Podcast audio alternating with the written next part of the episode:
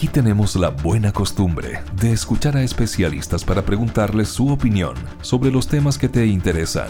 Lo hacemos cada mañana desde las 7 por Metropolitan 885 FM.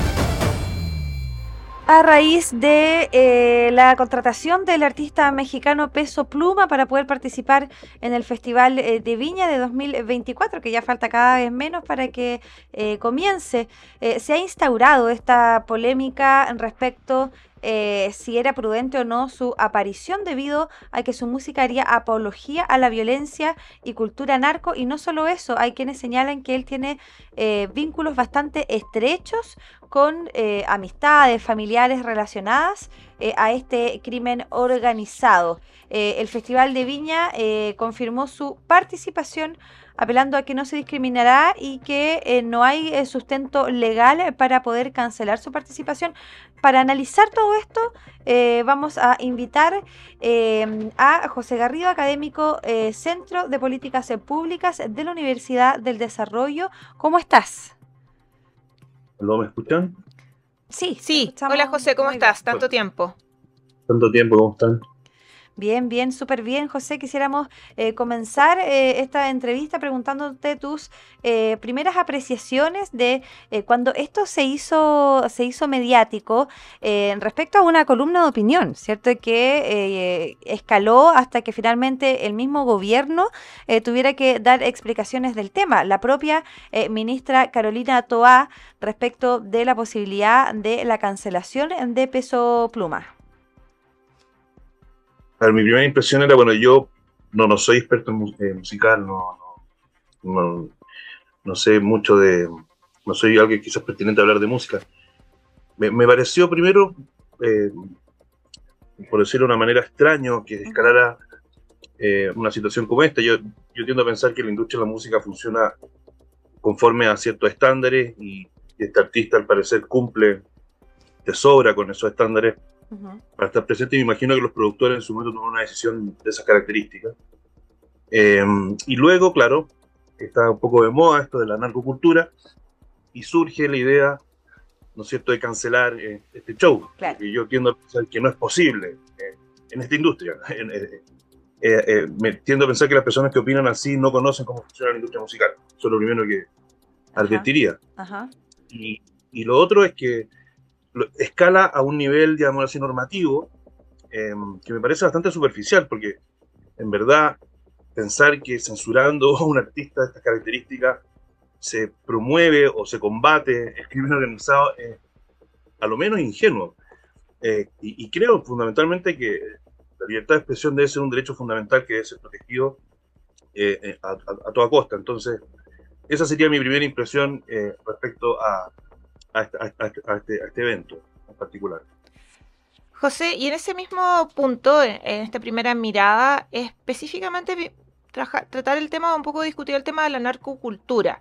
A raíz de toda esta polémica que se ha generado por la contratación de Peso Pluma, también pensemos lo que fue otro artista, no recuerdo el nombre, que también se cuestionó en el Festival de Olmué, eh, sobre un poco cómo son sus letras y, y y, también uno podría decir, bueno, y estoy recordando un poco eh, la columna que escribió Daniel Matamala también hace un par de días atrás sobre el tema de esta cancelación un poco y más bien la búsqueda de un chivo expiatorio. De hecho, la columna se llama eh, Un chivo expiatorio eh, y que apunta a que la música en general trata algunos y plasma algunos elementos de nuestra sociedad la violencia, mm, eh, la, crisis de las instituciones, por ejemplo, y si es que no me equivoco, hace el ejemplo eh, en la columna de Matamala, que no vamos a ir a incendiar todo porque escuchamos a Race Against the Machine, o también no vamos a ir a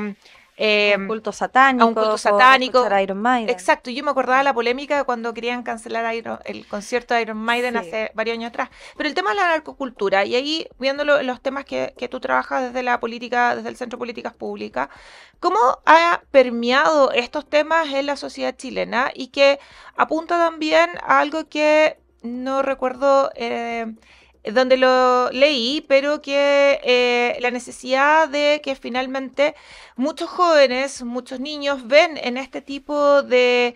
Em, de acciones como puede ser la delincuencia, el narcotráfico, el estar organizado en pandillas, ven una salida hacia eh, un mejor futuro que la educación.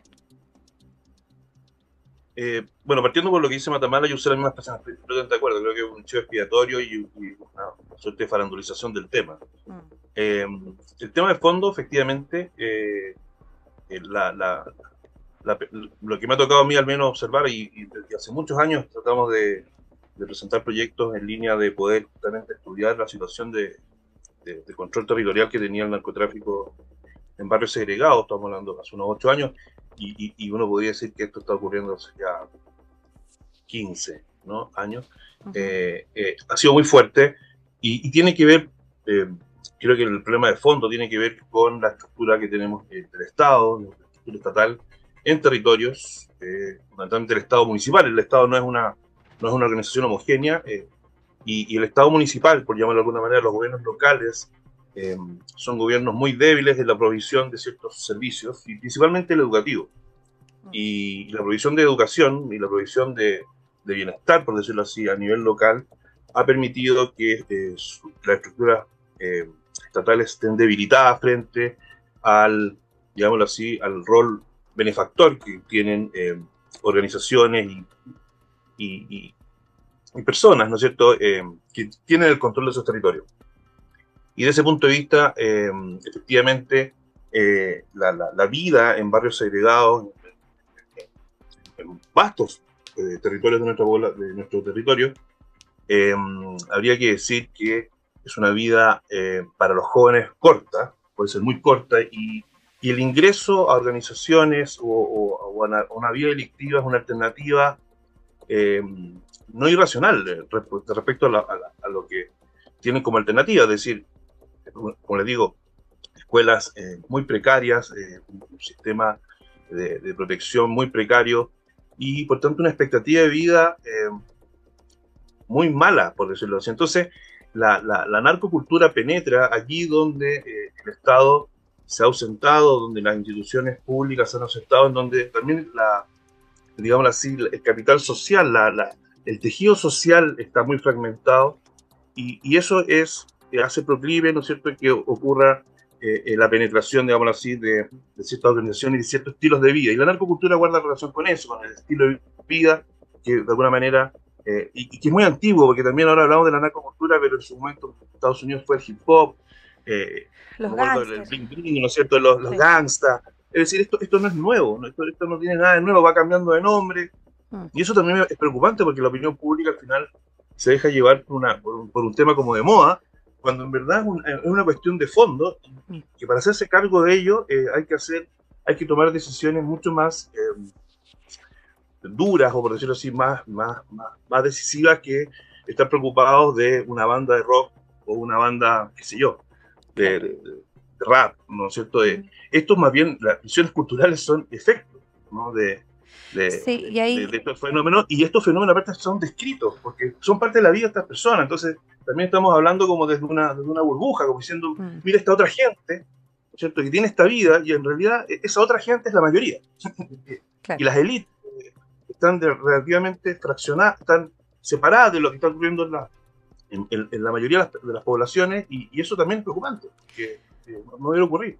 Sí, y ahí justamente tomando ese punto, es como que uno se pregunta qué, qué es primero, el huevo o la gallina, eh, y quedamos en, en, un debate que es súper improductivo al final, porque eh, finalmente se está promoviendo eh, o, o, sino, sino al revés, o sea, el narcotráfico es un penetra en las sociedades no porque alguien lo pone en, la, en una canción, sino porque es un hecho que finalmente ya existe eh, y Peso Pluma además, según lo que uno se ha podido informar, eh, proviene, o sea, él nació en una en, un lugar donde el narcotráfico es algo habitual. Es su realidad. Es, su realidad y las amistades y, la, y las redes que tiene, efectivamente, eh, quizás están vinculadas al narcotráfico, otras sí, otras no. Em, y eh, bueno, ahora lo que sí es un problema em, es que finalmente él pudiese y esto también se ha comentado mucho, transmitir mensajes a través de sus canciones a ciertas bandas. Eh, de hecho, en México eh, hay una... Eh, recibió amenazas Peso Pluma por lengua suelta, por una serie de epítetos que ahí lo, lo, amenazaron finalmente de que si él se presentaba en tal sector era, iba a ser riesgoso. Finalmente el concierto se tuvo que suspender, no solamente por, yo me imagino, el riesgo del propio cantante a raíz de estas amenazas, eh, sino que también de, las propias personas.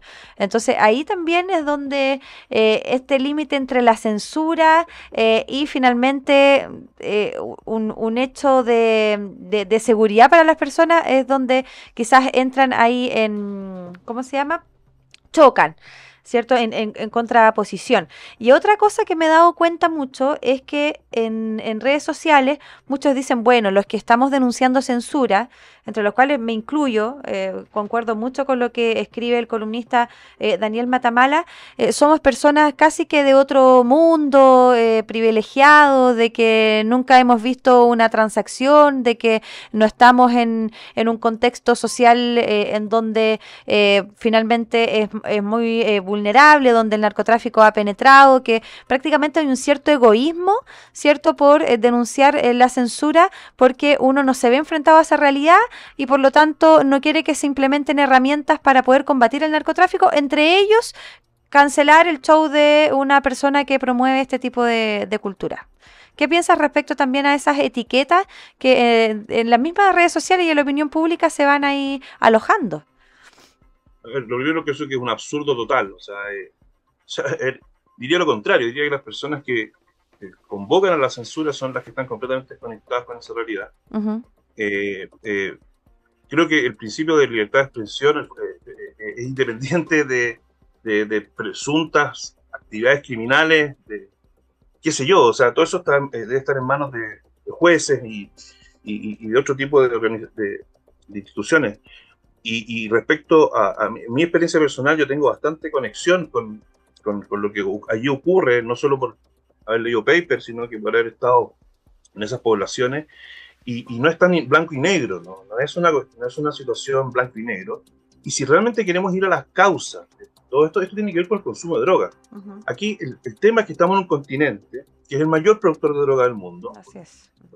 Eh, tremendamente eh, tremendo eh, eh, eh, somos un continente muy violento, que es el efecto no deseado del, mercado de drogas, porque cuando se habla del mercado de drogas se suele hablar del consumo, ¿no? como si fuese ese fuese el mayor mal, y cuando uno mira los datos, el, consumo en general es bastante estable y las adicciones son bastante estables en, el tiempo, y no así la violencia, los muertos, y todo lo, que, lo que implica el narcotráfico y el control territorial, porque el control territorial no solamente es narcotráfico, estamos hablando de prostitución infantil, trate blanca, lavado de dinero, corrupción, eh, gobiernos locales que son frágiles, por tanto, que deben estar eh, vinculados. Es difícil de creer de que los gobiernos locales no están al tanto de, las organizaciones benefactoras que están ocupando los territorios, me refiero a los juntas de vecinos, lo que significa el sicariato, las amenazas.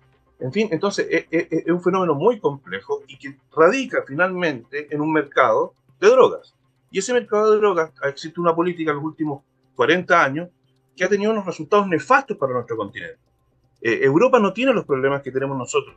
Y, y, incluso me atrevería decir que Asia no tiene los problemas que tenemos, nosotros. Entonces, la América Latina eh, debe, o sea, y se ha hecho, ¿no? incluso el presidente, expresidente Ricardo Lago lo ha planteado, y, no, no solo yo, que el mercado de drogas debiera eh, orientarse de otra manera, debiera regularse de otra manera, porque esto es el resultado de un mercado de una política prohibicionista. Y, eso eh, eh, es, el, problema de fondo. Ahora, ¿por qué queremos censurar una banda? Yo alguna vez estuve en Tijuana y, fui a ver una banda que se llama Brujería, que también estaba amenazada por las, por las bandas locales, porque era una banda de death metal que se dedicaba a cantar canciones contra el narcotráfico. Entonces, esto no es nuevo, yo estoy hablando de lo que fue el año 97. Entonces, estamos en el año 2024 y me están contando la historia de la censura de peso pluma.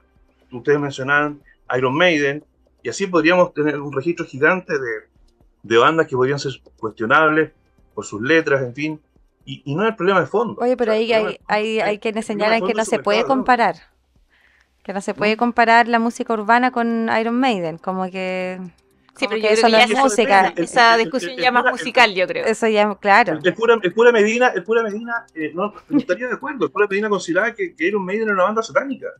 Eh, eh, no, yo no sé si el pura Medina estaría de acuerdo con, con- Yo creo que todo es comparable en la medida que lo que estamos tratando de hacer es prohibir que una banda eh, eh, entre. Y aparte, insisto, esta banda eh, es, fue, eh, eh, ha sido premiada por Billboard, eh, ha sido mencionada por, por Rolling Stone, es el- el- Spotify se dedica a descargar sus canciones, entonces aquí estamos. Spotify promueve la narcocultura. Claro. Rolling Stone promueve la narcocultura. Billboard, ahora va a tocar en Coachella. O sea, eh, las personas que opinan sobre esto, ¿saben lo que es Coachella? O sea, Coachella también es, un- es una instancia de promoción de la narcocultura. Un, un- festival en Estados Unidos, que es un, un país sumamente estricto respecto a una serie de cuestiones asociadas justamente al narcotráfico, pero que la libertad de expresión eh, es respetada. Mm. En Estados Unidos también en su momento apareció el parental advisory, justamente asociado al problema que tenían las bandas con sus sus letras.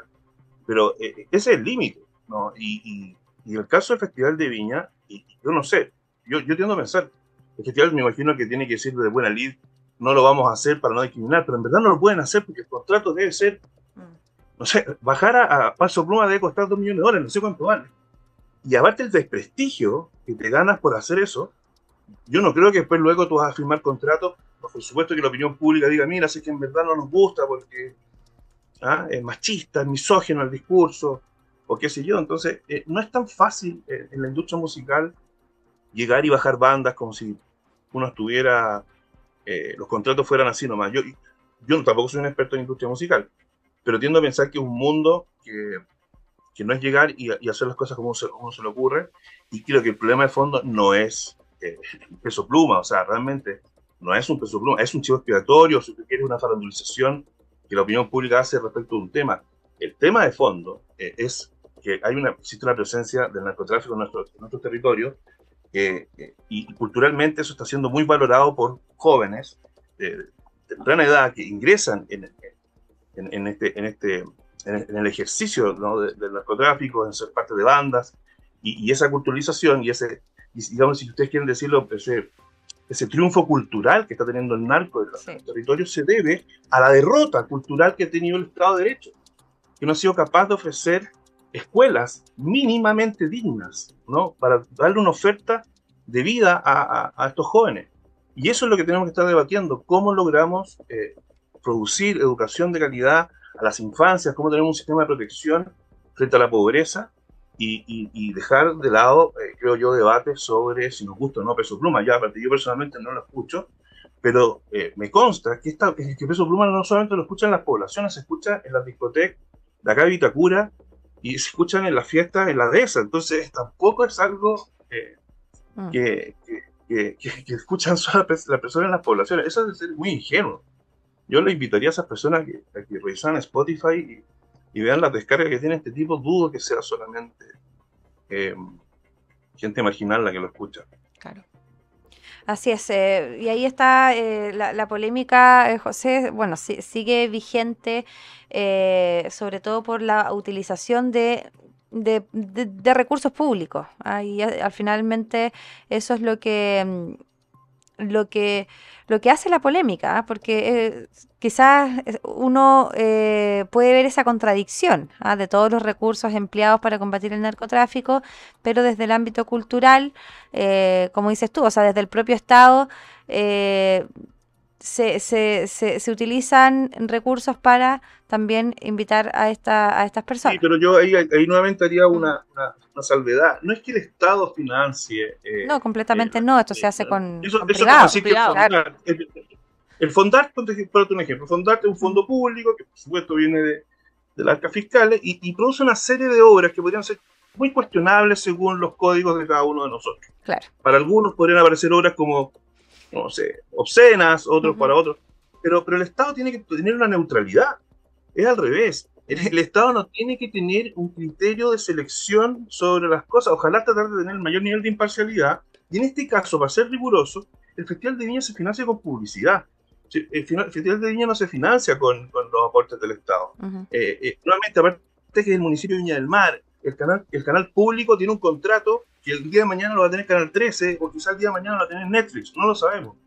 eh, es una industria que funciona de otra manera y por asuntos circunstanciales, bueno, toca que ahora está TVN, qué sé yo, ahora toca Peso Pluma, pero, eh, pero para ser, para ser eh, exacto, tampoco son recursos públicos en el, en el, sentido estricto. No es que el Estado llegue y diga, mira, yo quiero contratar a Peso Pluma para.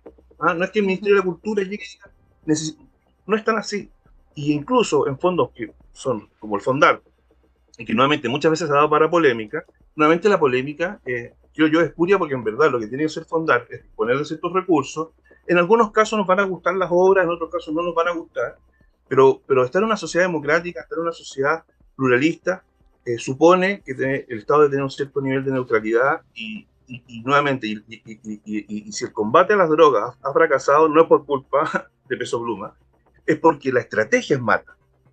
O sea, si me preguntan a mí, la estrategia es mala por definición, que es la prohibición de la droga. Entonces, si quieren, si quieren combatir las drogas, eh, cosa que es una guerra derrotada, o sea, es una guerra que todos los números muestran que ha sido una derrota constante y que ha logrado tener efectos no intencionados, que es lo más grave de todo, efectos no intencionados que han ido más allá que el consumo de drogas, porque al final la política pública lo que buscaba era disminuir el consumo de drogas, no lo logró, aumentó en algunos casos, en algunos casos eh, disminuyó la edad de ingreso, en otros casos, y sobre todo tiene efectos no intencionados. Y el mayor efecto no intencionado es la violencia. Y esa violencia hoy día está destruyendo buenas partes, o sea, eh, es una cosa obvia, o sea, Paraguay, Brasil, México, Colombia, en fin, ahora vamos, Chile va avanzando hacia allá, está destruyendo eh, vastos territorios de, nuestro continente, destruyendo, eh, literal donde penetra el, narcotráfico ante la ausencia del Estado y también en colaboración eh, con las autoridades locales muchas veces que están, están involucradas con eh, los dineros negros ilegales que produce eh, el narcotráfico. y bueno, lamentable está, como dices, en el gallito cultural, lamentablemente esto está ganando mucho terreno, sobre todo en los jóvenes que son más influenciables por las cosas que se muestran en los videos, ¿cierto? Que es la, plata finalmente, a ¿ah? una sociedad que también ahí eh, yo me cuestiono eh, los niveles de individualismo, de, consumismo, de que da lo mismo de dónde provenga el dinero con tal de eh, poder tenerlo para poder adquirir eh, cosas materiales. ¿ah? Inclusive materiales se incluye a las mujeres, ¿ah? porque se cosifica también bastante a las mujeres en, este género musical, independiente que en, en, la cultura urbana también ahora hay muchas mujeres influyentes, pero que que, que, que, que, no cosifican tanto, que tienen otro, otro tipo de, música, em, quizás más, más agradable, al menos para mí, lo oído. Eh, pero bueno, José, esto, este tema da para rato, ya eh, estamos en, en, la hora para poder seguir avanzando con nuestro programa, pero de todas maneras muy interesante haberle dedicado eh, un espacio a analizar lo de peso pluma. Lo habíamos hecho, pero sin compañeros, sin analistas. Sí, lo habíamos conversado desde como de la discusión que se estaba dando tanto en redes sociales como en la opinión pública. muchas gracias, José, por acompañarnos. No, muchas gracias a ustedes por invitarme. Metropolitan 885 FM. Somos tendencia. Vamos a invitar a nuestro próximo invitado a continuación para poder analizar lo que está pasando con los incendios forestales en nuestra región. Él es Alejandro Sandoval, director de Senapred Bio Bio. ¿Cómo estás, Alejandro? Un gusto de verte y escucharte, por supuesto. Parece que no nos escucha.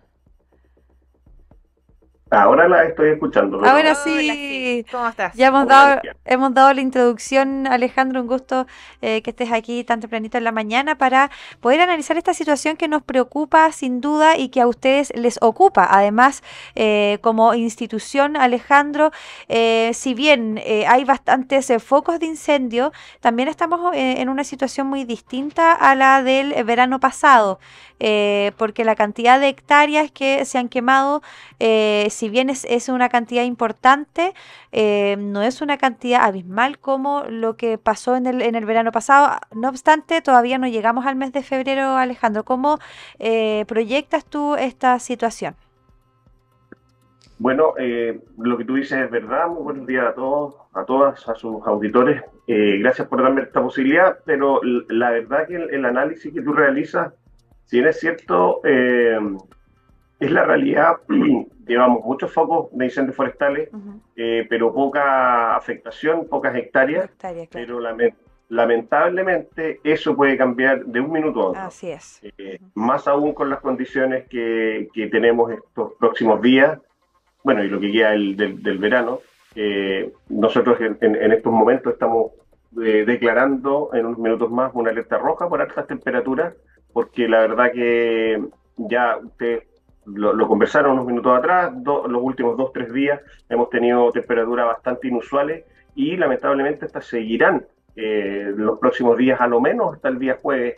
En el sector del valle las temperaturas van a llegar hasta los 37 grados, incluso hasta los 38.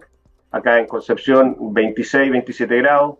Eh, lo mismo en el sector de la, de la cordillera de la costa, por lo tanto eh, son temperaturas inusuales, eh, durante la noche eh, la temperatura no, no, se produce una oscilación eh, térmica tan relevante, por lo tanto, día a día tenemos menos humedad en el combustible, lo que hace que el riesgo de incendios forestales sea altísimo. Así que, si bien es cierto, tenemos buenos números hasta este instante, esto puede ser cambiar de un minuto a otro y quizás en una hora más podamos estar diciendo que tenemos una catástrofe como la que tuvimos el, el, el 2023. Por lo tanto, nuestro llamado es a la responsabilidad, a la corresponsabilidad de las personas que nos ayuden a, evitar los incendios forestales.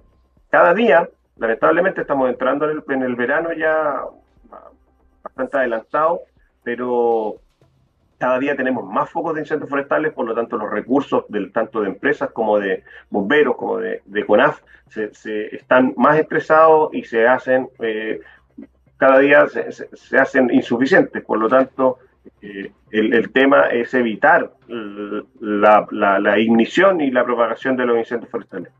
Alejandro, ahí em, nosotros estuvimos hace un momento atrás, eh, cuando hablábamos de las noticias de, actualidad, hablando lamentablemente del tema que son los incendios, que si bien no son tan em, eh, no han sido tan, tan cuantiosos de la extensión como el año, el año pasado, pero sigue siendo un foco de noticia. Eh, si es que no me equivoco, si mal no recuerdo el dato, eran 600 incendios en la región. Eh, además, la mayoría, o un porcentaje importante, más del 40%, con una intencionalidad en su origen y los demás, el resto por descuido o por alguna situación fortuita que se había producido, pero la... la acción humana estaba en el 99% de los incendios. Eh, hacer un llamado, eh, cómo prevenir más allá de lo delictual, eso lamentablemente podemos hacer otro tipo de acciones, pero ¿cuáles son los llamados a la prevención de los incendios y qué medidas tomar en caso de encontrarse con uno? Bueno, tú, tienes razón, los incendios forestales, el otro día reflexionábamos con algunos colegas, los incendios forestales en general, todos los incendios parten como una pequeña ignición de fuego, no, no parten como un incendio forestal.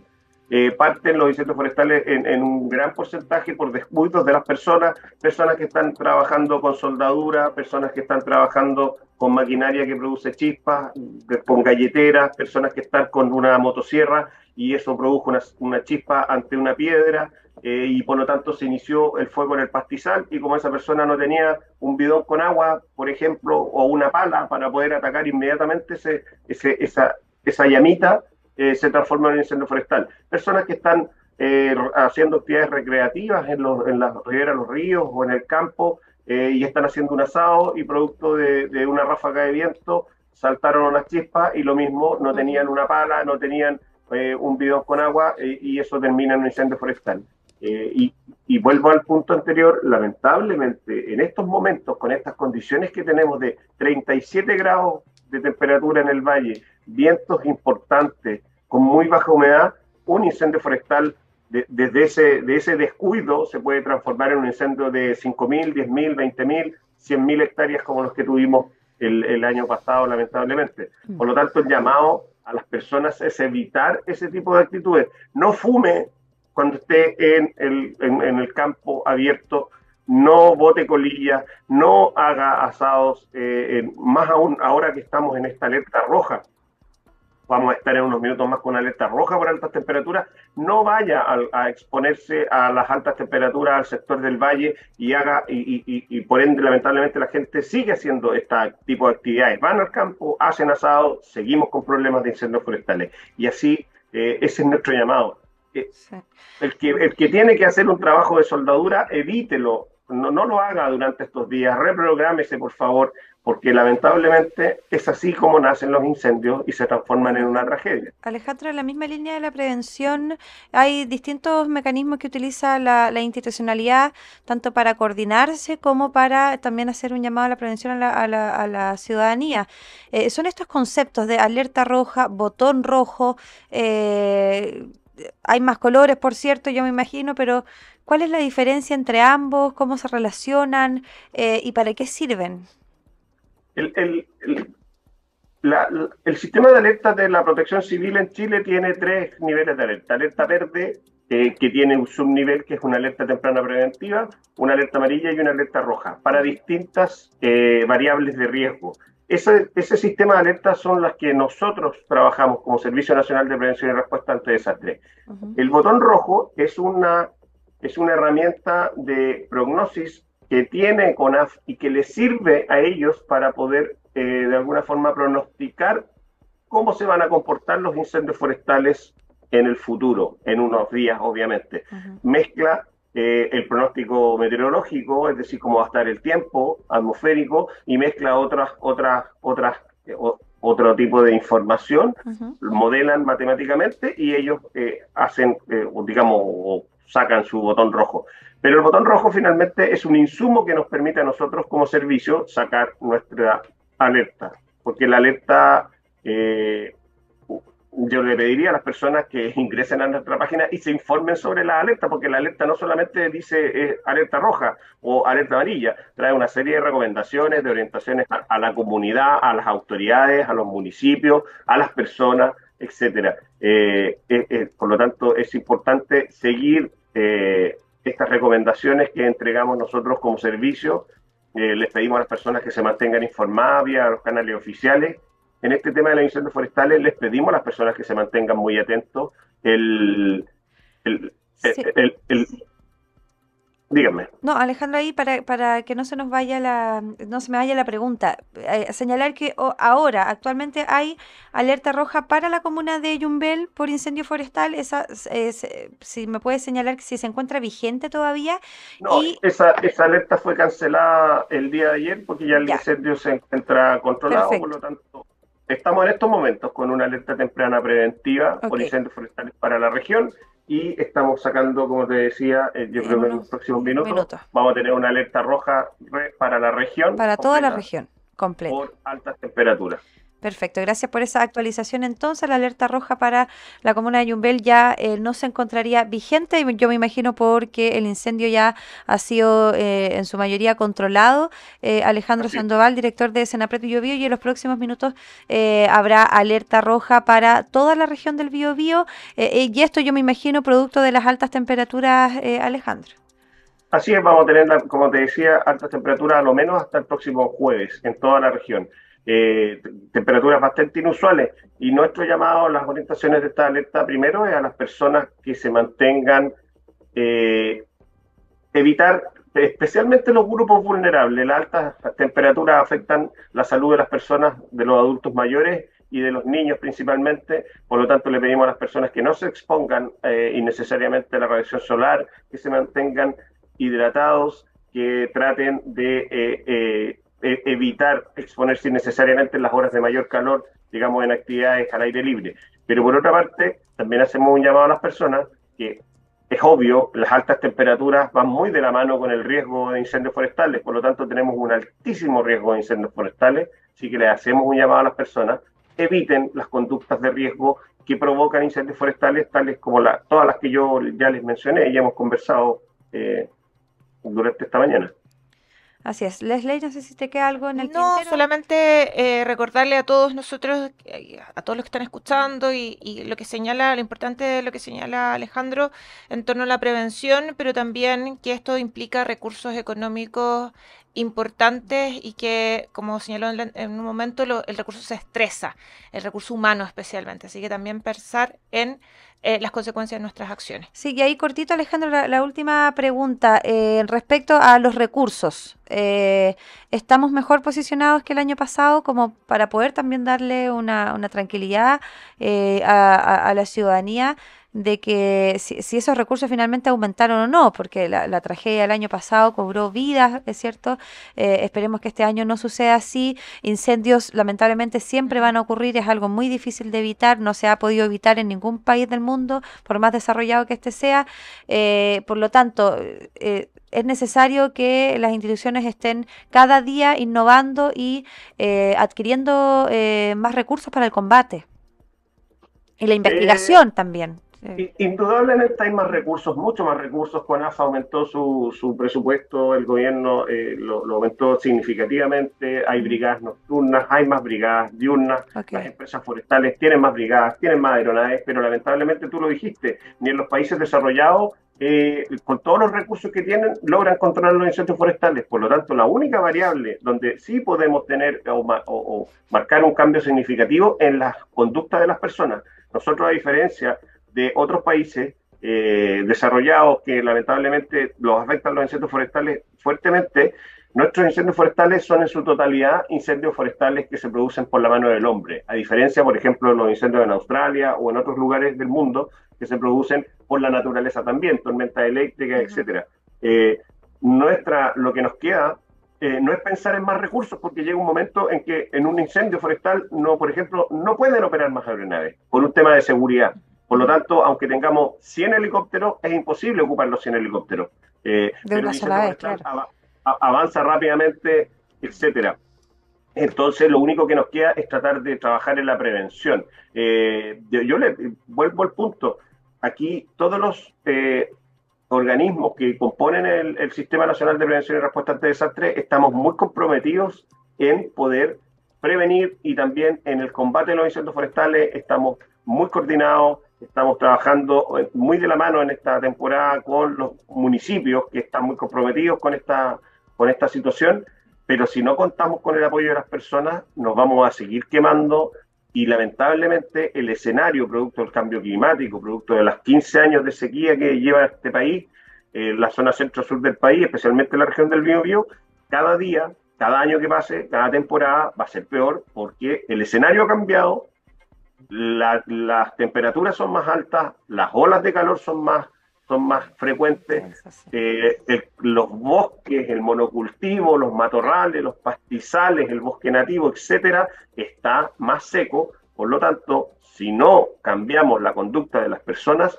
nos vamos a seguir quemando y vamos a seguir lamentando tragedias como las que eh, sufrimos en enero, febrero, marzo del año 2023. Ok, muchas gracias eh, Alejandro Sandoval por esta eh, noticia, eh, a tomar conciencia, a denunciar. es un llamado también para poder evitar los incendios forestales. El director de Senapred Bio, Bio también ha confirmado que en los próximos minutos habrá una alerta roja para toda la región del Bio, Bio. Muchas gracias Alejandro, que estés excelente y harta energía también. Muchas gracias por, por darnos la oportunidad de llevar nuestro mensaje a toda la ciudadanía. Muchas gracias. Muchas gracias, nos vemos. Buena costumbre es actualidad y opinión con el respaldo informativo de sabes.cl por Metropolitan 885 FM